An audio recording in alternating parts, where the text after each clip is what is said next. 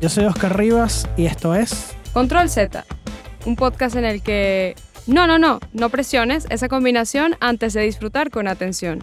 Bueno, bienvenidos una vez más a esto que se llama Control Z. Hoy estamos acompañados de la talentosa directora y realizadora audiovisual Marcela Arismendi. Ay, ¿Qué qué, tal? bonita esa presentación. ¿Qué tal? ¿Cómo estás, Marce? Bien, bien, chévere. ¿Tú cómo estás? ¿Preparada para una serie de preguntas incómodas y una entrevista de locura? No lo sé, No pero, sabes, ¿no? pero siempre ready, siempre ready. Cero miedo. Marcela, como les comentaba, es realizadora audiovisual, directora además.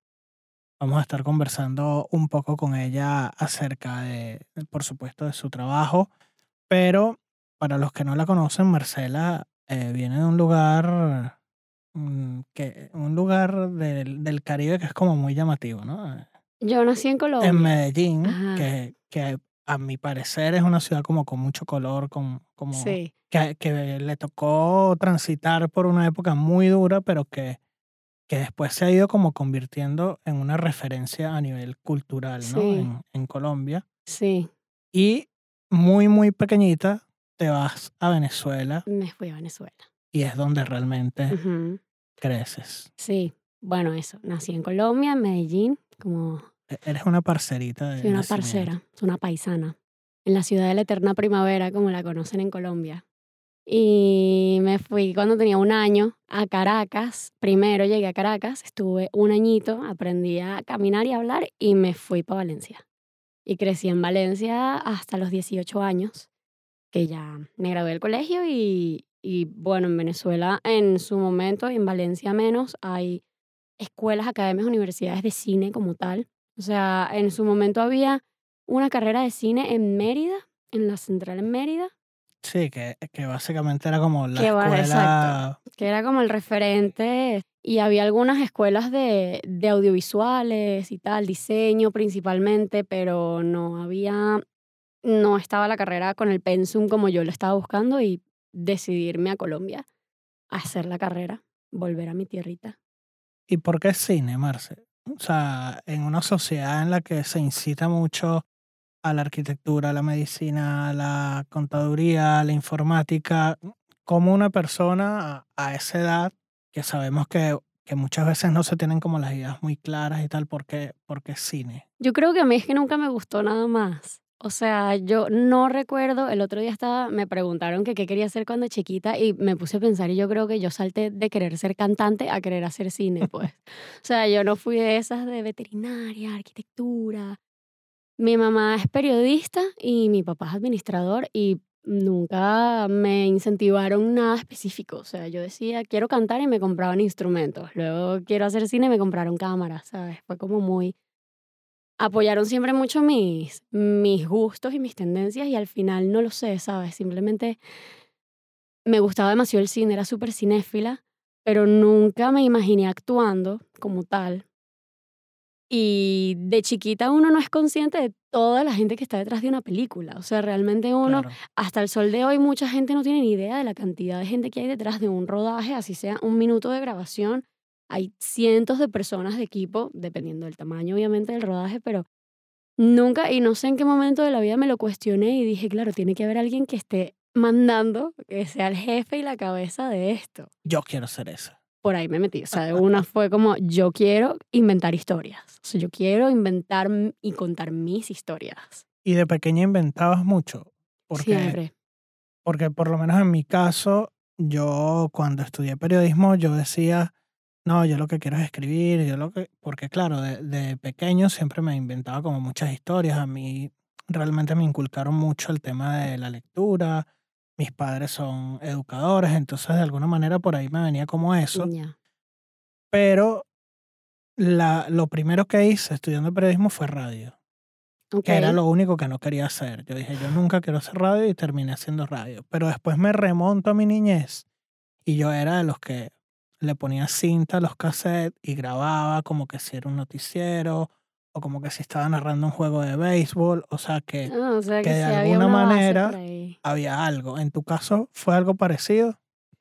Em, empezó, yo creo que sí, tal vez, no sé si en ese momento ya había tomado la decisión de, pero me acuerdo la primera vez que me compraron una cámara de fotos, que no sé por qué la, la pedí o porque, cuál fue la motivación para pedir mi primera cámara de fotos.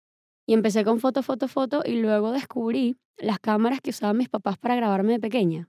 Eh, de cinta de estas, o sea, yo, eh, la primera cámara con la que yo grabé algo que fue como mi incursión en el cine fue que grabé el último día del colegio de sexto grado cuando estábamos rayando las camisas y toda esta tradición Claro. de cambiar de camisa blanca a azul. Y yo grabé todo el día el intercambio de compañeritas y todo. Y eso era una cámara negra de estas que era así, Gigante, claro. a cinta que le pegabas en el lado para que saliera así el VHS y le metías la vaina y así. Y no sé si en ese momento ya había tomado la decisión de hacer eso. Creo que todavía no. Pero sí sé Pero que bueno, ese tenía- fue... tenías ahí como, como algo. porque- Tenía ahí algo. Porque al Tenía final, cuando algo. eres niño Mm. y estás en ese momento, estás como más pendiente de otras cosas Sí. que de documentar como eso, Sí. ¿no? Fue algo como, como muy espontáneo, Ujú. digamos. Sí, fue muy espontáneo y yo hoy en día tengo eso, o sea, mi mamá cuando digitalizó todas las cintas que tenía en cassettes y en VHS y todo, me pidió que hiciera un backup porque como buena mamá no confía en la tecnología y cree que se le iba a borrar, entonces ella cree que a mí no. A ella sí, pero a mí no. Entonces yo hice un backup y un día por curiosidad me puse a ver y encontré este video y es como, o sea, es muy gracioso porque es como súper fotoreportaje, así yo me lanzaba y entrevista, ¿y tú y qué piensas del último día de clases? ¿Y cómo te sientes que te vas a cambiar del colegio? Y todas mis compañeras me veían como que, ¿qué está pasando? ¿Sabes? Como, ¿Qué estás haciendo? Y no sé de dónde salió eso. Y no sé tampoco qué quería hacer con ese video, honestamente. Claro, o sea, por eso digo que fue una cosa como muy espontánea, Mm. como ese gusanito que siempre estuvo como, Sí, como allí y que con el paso del tiempo mm, se fue dando, ¿no? sí. Porque de alguna manera yo, en, en mi caso, yo en algún momento quise ser eh, jugador de la NBA. Después me di cuenta que no iba a crecer más y que evidentemente no tenía mucho que buscar. Cuando tenía que dar el paso a la universidad dije, bueno, yo quiero ser como odontólogo, pero creo que lo estaba pensando más desde el punto de vista económico. Ya. Pero es que realmente la comunicación y, y eso es lo que es lo que al final siempre me ha motivado, siempre me ha movido, pero quise hacerme como el loco y ya. Pero como que una cosa me llevó. Entonces yo creo que en tu caso posiblemente Sí. eso, ¿no? Sí, a mí, eh, yo creo que me llegó más directo y más como más fácilmente. Mm, También es por eso que como que siento que primero crecí con una familia numerosísima. O sea, mi familia, mi núcleo cercano somos poquitos, pero mis papás tienen como 57 primos cada uno. O sea, es una cosa así absurda. Son tantos que obviamente tiene que haber uno que otro loquito de la familia como yo que se lanzó a las artes sin, sin saber qué iba a pasar. Entonces, sabes, como que no era una cosa demasiado rara que una familia de puros médicos, doctores, eh, de que mi abuelo es cirujano, mi papá es cirujano, yo voy a estudiar medicina. Es muy difícil que ese chamo quiera decir, yo quiero hacer cine. Claro. Es muy difícil que ese chamo diga, me gustaría hacer fotografía. Porque no es algo que lo hayan, no lo ve normal. O sea, no, no está normalizado y todavía está esta idea de que las artes son para morirte de hambre. Si estudias es. cualquier cosa artística, te vas a morir de hambre. Entonces creo que mi camino fue demasiado directo porque nunca me dijeron eso en mi casa. O sea, el súper agradecida con mis padres por eso porque mm, creo que hubiese sido súper infeliz intentando estudiar cualquier otra cosa porque no me veo siendo algo más que esto. O sea, inventar, crear todo el tiempo, o sea, meterme en proyectos diferentes, que no sea la monotonía de, del trabajo. Dejas Venezuela y comienzas a estudiar en, en, en Colombia y es allí donde das como tus primeros pasos profesionales. ¿Cómo fue, cómo fue ese inicio después de haber estudiado, de haber pasado una, una buena temporada en Venezuela? ¿Cómo, cómo fue ese cambio, es- esa primera migración, digamos, y ese, y ese paso además importante, ¿no? De, de estudiar en la universidad, en, en otro país, ya preparándote en lo que querías y cómo fue esa primera incursión a nivel laboral. Bueno, de hecho, antes de Colombia me fui a Estados Unidos, me fui a Ah. California y viví como nueve meses en California, eh, porque yo quería estudiar en una universidad que se llama CalArts, que en aquella época yo estaba, mi primera, mi primer director obsesión, así que fue como wow, fue Tim Burton. Me encantaba el stop motion y la animación, era y todo lo creepy y dark. O sea, yo, no sé, era una niña un poco oscura. Pero me encantaba. Y él estudió ahí. Y yo me fui para allá y quería estudiar la carrera allá, pero era demasiado cara y además te pedían portafolio. Entonces decidí hacer portafolio con la idea de que no empezar a estudiar allá mm, pagando 46 mil dólares el semestre sin portafolio para hacerme portafolio, sino estudiar, empezar a estudiar en otro lugar, hacerme portafolio y si algo trasladarme. Pero después me fui a Colombia, empecé a estudiar en Bogotá, en La Sabana. Mi familia decidió mudarse para, para Colombia por la situación de Venezuela, todo esto. Y mi hermano ya se había ido también para Estados Unidos. Entonces, ¿sabes? básicamente no quedaba ningún motivo para quedarse en Venezuela con la situación. Decidieron irse y yo dije, bueno, mm, voy a aprovechar que se están yendo a Bogotá, me voy a ir con mi mamá estudio la carrera, empiezo, hago portafolio y me lanzo a CalArts. Y a la hora de la verdad nunca, nunca volvió esas ganas de ir a California. O sea, como que siento que California es un destinazo y más si quieres hacer cine y las artes y todo esto, pero en Colombia me sentí más adaptada, más fácil. Y eso que me costó full adaptarme a Bogotá, full principalmente porque venía de, de, Valencia, que es una ciudad, un pueblo, o sea, la mini ciudad en la que el tráfico son 15 minutos de cola y uno está indignado, porque son 15 minutos en el semáforo. En Bogotá es, o Mm, sea, tú para llegar a un lugar tienes que salir una hora y media antes porque es que la cantidad de tráfico, la cantidad de gente, el ruido, el ajetreo de la capital, claro, todo. eso, eso te iba a decir, que justo, justo fue un cambio radical de- del interior de un país Ujú. a la capital de otro que... que- Sí. Y que California de transición fue, yo en California estaba solísima, o sea, no en un mal sentido porque, bueno, me, me aprendí a conocer a todo y, y aproveché California full, tenía algunos amigos, pero me sentía muy sola y luego llegué a este lugar en el que me sentía demasiado abrumada. Era el, el opuesto completo, era como que pasé de estar en, un, en paz completa a estar en una ciudad de que todo se mueve así, todo se mueve así. Entonces fue empezar otra vez a reprogramar rutinas, como reprogramar la forma de también ver una sociedad. Porque crecer en un pueblito, o sea, pueblito, Valencia, pero técnicamente, Creo que hay mucho, mucha gente que te escuche, te va a decir como, hey, lo siento, no es mi intención. Pero, o sea, crecer en una ciudad pequeña en la que realmente casi que todo el mundo se conoce con todo el mundo, que es un mito, obviamente no, todo se conoce Sí. todo el mundo, pero igualmente sí es muy fácil que tú escuches el nombre de una persona que nunca has conocido en conversaciones diferentes. Entonces tú sabes cosas de gente que no conoces y eso a mí siempre me pareció muy agobiante. Me daba la sensación de que yo no quiero que la gente sepa lo que estoy haciendo. No porque estuviera haciendo nada malo, sino porque me siento observada y Claro. juzgada constantemente. Y, y no sé, es como intentar ah, como desvanecerte en una ciudad en la que todo el mundo está mirando. Y Bogotá era lo opuesto. Bogotá, nadie te para bolas en Bogotá. Nadie le interesa quién eres tú y no en un mal sentido de que, ay, todo el mundo te va a odiar, no. Pero todo el mundo es indiferente a tu vida. O sea, es que haz lo que te dé la gana. O sea, haz lo que te dé la gana. ¿Quieres lanzarte un negocio de, mm, no sé, fetichismo de pies? Nadie se va a enterar y los que se enteren les va a dar igual. Cosa que si te lanzas un negocio de fetichismo de pies en Valencia, claro. o sea, el boca a boca. En boca de todos. Y, y estando en una profesión como esta, en la que constantemente tienes que, que mostrar lo que haces, porque al final es, es lo que vendemos, ¿no? Lo, lo que hacemos. Ese, ese miedo a, a que te juzguen, a que hablen de ti, ¿persiste o ya lo superaste?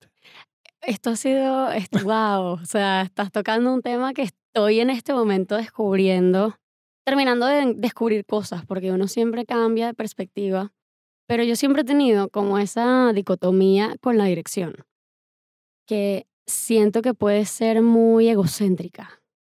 Y, y no, no lo digo mal, o sea, como que es depende de cómo lo veas. Definitivamente es egocéntrica porque estás literalmente embutiéndole a la gente un punto de vista que está en tu cabeza, una perspectiva tuya sobre una idea. La estás así, mírala y esto es. Claro. Si la gente se queda con eso, se queda con eso. Los más Los más pilas obviamente tendrán sus opiniones y generarán debate, que es mi intención generalmente, generar un debate que no sea como que trágate esto. Pero a la hora de la verdad, siempre fue esa vaina, esa misma como contradicción de yo no sé si yo me veo que sí que caminando en una alfombra roja, ¿sabes? Una vaina así Hollywood, Ryan Gosling, ¿Ryan qué? Ryan Secrets, haciéndote una entrevista así y tal. No, me da como ansiedad, me genera ansiedad. Y ya no es una cuestión de, de, ego, sino es una cuestión de que a mí me genera ansiedad la idea de, de exponerme así ante el mundo. Pero a la hora de la verdad es que no tienes por qué, ¿sabes? O sea, obviamente sí es un buen impulso y, ahora lo enfoco un poco a las redes. Es un buen impulso siempre montar tu contenido en redes para que vean lo que estás haciendo, para atraer más gente que le interese las cosas que hacen, porque te pueden contactar, te puedes conseguir muchas oportunidades a través de mostrar tu trabajo. Pero luego, luego es eso de precisamente, ¿por qué no le dan like a la foto? Porque esta foto tiene solo 100 likes y la, una selfie tiene 200, por ejemplo. Y yo creo que nos pasa más a los que estamos metidos en el área audiovisual que, digamos, valoramos tanto el esfuerzo con el que se hacen las cosas y tal, y que tú dices como que me tardé no sé cuánto tiempo montando, editando y tal, y la gente pasa literalmente de eso. Entonces, sin lugar a dudas, es, complicado, ¿no? Es, es, como difícil saber cómo, cómo manejar porque es un poco de ego, un poco de inseguridad, un poco de todo, pero un poco de que, mira, yo tengo ganas también de que la gente aprecie el esfuerzo que hago, pero como te decía, teniendo ese miedo, digamos, de, es como, como claro, en esto tienes que quitártelo. Quitártelo. Completamente. Yo me, mm, lo que he estado como analizando de este tema, como tratando de entenderme, porque obviamente, o sea, es súper contradictorio que no quiero que me vean, pero al mismo tiempo es que necesito que me vean. Pero no a mí, a mi producto. Y es lo mismo, o sea, mi producto, si juzgas mal a mi producto, por más que sea, es un poquito personal, ¿sabes? Como de que me va a afectar en lo personal. Siempre intentar que las críticas constructivas no lleguen como una bola demoledora a tumbar tu idea, pero al final uno tiene que crecer de todo eso. Y lo que yo, como que la conclusión a la que yo llegué fue, y esto con respecto a las redes, porque me pasó justamente que monté, yo cero activa, yo soy cero activa en redes y decidí este año empezar a activarme, montar mi contenido, tal, para que la gente sepa. Y es eso, como que mm, una foto mm, mía de hace un, dos años, 200 mm, likes. Pero monto las fotos de, de, los frames de mi videoclip, que, o sea, son los frames de los que me enamoré, que son como, qué bella esta imagen, y tiene que decir que 90 likes. Entonces, a la, después me puse a ver diferentes directores a los que yo sigo, que admiro, que, que yo ahorita en mis redes sigo puros directores y directores de foto y productores y así.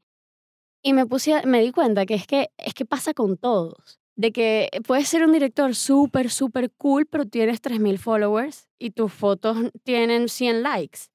Y sigues siendo un crack. Eso no te quita lo crack que eres. Y yo lo aprecio. Yo lo aprecio. Entonces luego me, me quedé pensando, es que yo quiero que me aprecien ellos. Obviamente quiero que me aprecie el público que consume el producto porque necesito que lo les guste para que lo consuman y porque generalmente no es solo mi producto, sino un producto en conjunto colaboración con otros artistas, lo que sea, videoclip, publicidad, lo que sea. Pero lo que yo quiero es que me, me conozcan los que son, ¿sabes? Yo no, quiero, yo no quiero ser un pez grande en un estanque grande. A mí no me importa ser un pez grande en un estanque pequeñito, pero que el pequeñito seamos puros directores. Todos los directores que yo admiro me vean y digan, mira, cool tu foto, ¿sabes? Cool la foto que montaste, qué buen proyecto. Eso lo valoro más que tener 5000 likes de gente que no sé quién es. O sea, a la hora de la verdad, no. Y gente que, que, que pasa realmente olímpicamente, como dicen acá, del contenido. Yo no, no, no recuerdo cuál fue el fotógrafo español eh, que dijo que diariamente se están viendo en las redes, no sé si son 4 millones de fotos o, o, de contenidos. Entonces, claro, llega un momento en que tú simplemente vas pasando y algo que estoy seguro de que puede dar para un programa adicional en algún momento es a qué le das like realmente. ¿A qué le, das like, a la foto, a tu amistad con la persona, al lugar, al sitio, al color, al, al texto, o sea, es como todo como muy Sí, raro, entonces claro, Es muy arbitrario. sí. Es demasiado arbitrario, entonces no podemos basar nada, el, por lo menos el éxito, que era lo que a mí me estaba pasando, que me sentía como impostora, ¿sabes? Como en Mm. plan, a mí me parece que está sadiquísimo y a la gente no le gusta, pero ¿por qué no les gusta? Luego, es que qué importa que no les guste, tal vez no es su estilo, tal vez, no sé, no lo vieron, porque Instagram y el Claro. algoritmo tal, ¿sabes? Como que uno no, no puedes, no puedes basarlo en likes.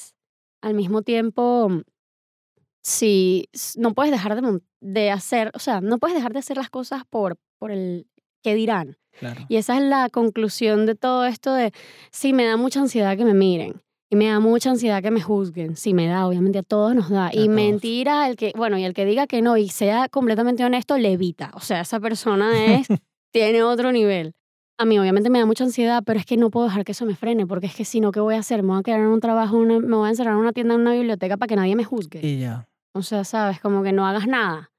Obviamente siempre va a haber alguien que va a hablar, sea bueno o malo.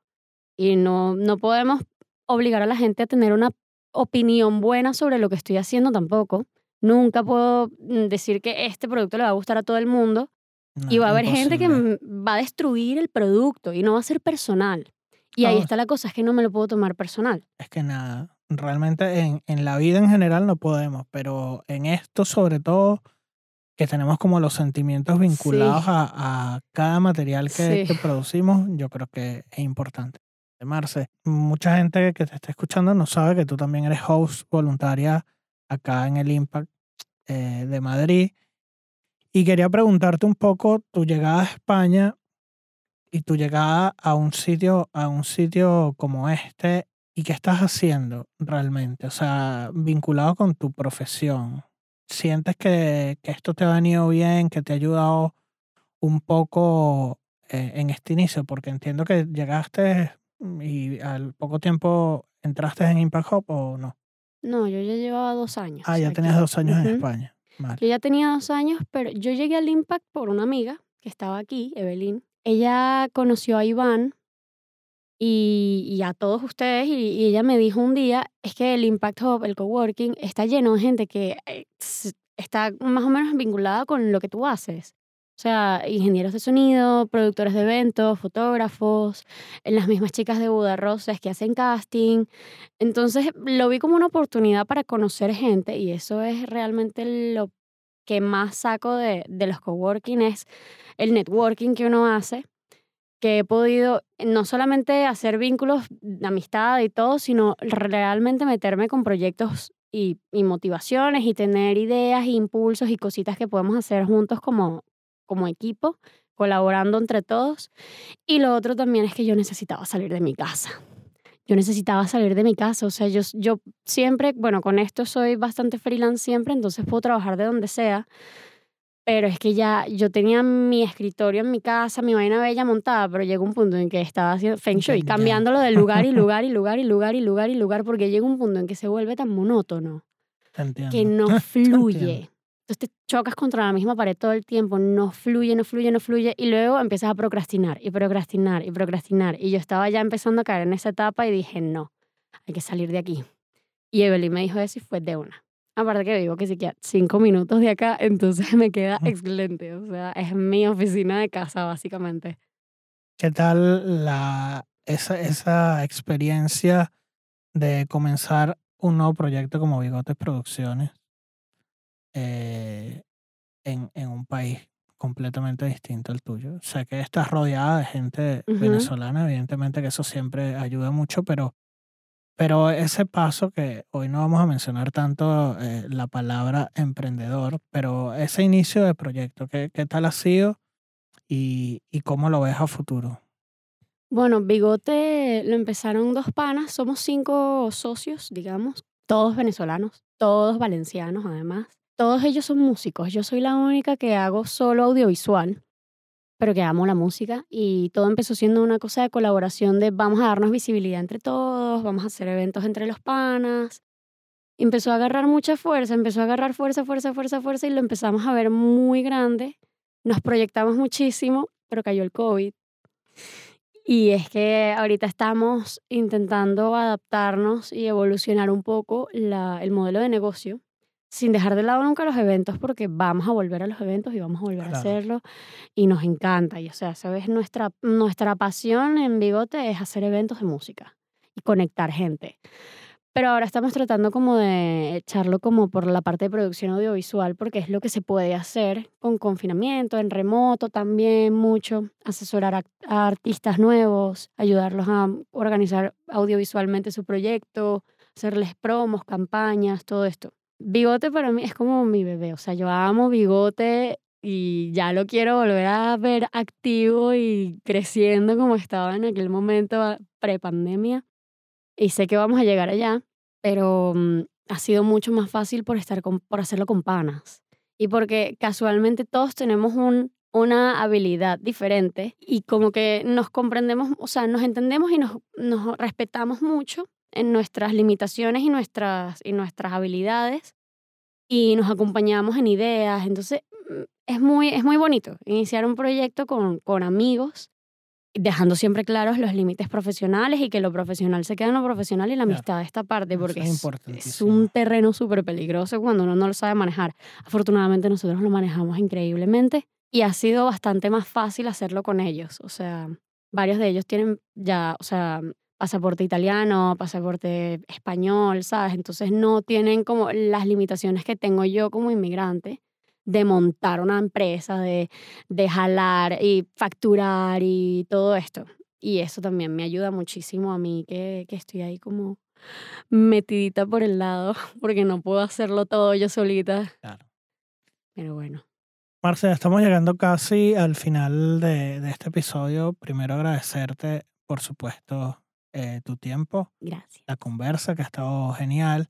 Y antes de terminar, este programa se llama Control Z porque, bueno, todos sabemos eh, exacto para qué funciona. Y te quiero preguntar, ¿tú harías Control Z a un momento de tu vida? O sea, es súper gracioso porque cuando, eh, cuando yo trabajaba de editora y editaba full, sabes que se vuelve como automático. Y me pasó demasiado en la vida que me pasaban cosas que en mi mente hacía control Z y no lo podía hacer en la vida real. que sí, qué sé yo, se me cayó, una vez se me cayó un celular como de un tercer piso. Obviamente, se destruyó. Y yo cuando iba cayendo, yo en mi mente iba dándole control Z, control Z, control Z y no podía hacer nada. Entonces es súper loco. Pero a la hora de la verdad creo que no. Creo que no le haría control Z a nada. O Solo, sea, solo ese momento de esa caída tan desesperante. o sea, esas cositas que además sí que pasa como en chocaste. cámara lenta. Sí, que sí que chocaste o eso. eh, abriste o se te cayó tu cámara, ¿sabes? Cosas así que es como que fue un segundo de error que quiero echar para atrás ya, ¿sabes? Pero no, en, en general, general, general, no. Mm, Creo que es que todo nos trae hasta donde estamos. Si no, si no hay errores, no hay aprendizaje, no hay crecimiento. Si no hay momentos en los que nos derrumbamos, no nos podemos rearmar y reconstruir, somos, o sea, nos quedaríamos siempre iguales, estáticos, perfectos y mm, intocables. Y de ahí mm, no hay nada, o sea, no hay vida. Pero sí. Bueno, Marce, muchísimas gracias. Tus redes sociales para que la- la- esas personas que nos están escuchando puedan ver tu trabajo. Em, arroba Marce Arismendi, con Y al final. Todo pegado. Bueno, esto fue Control Z. Gracias por escuchar. Espero que hayas disfrutado y, por supuesto, sigue disfrutando del contenido que tenemos para ti. Agradecimientos a Impact Hub Madrid, Mute Crew, Ciclo y Aparte, La Plaza, Uda Roses, Luos, Agencia Creativa, Doris Bermúdez e Iván Espinosa. Una producción de La Pulpería Cultural.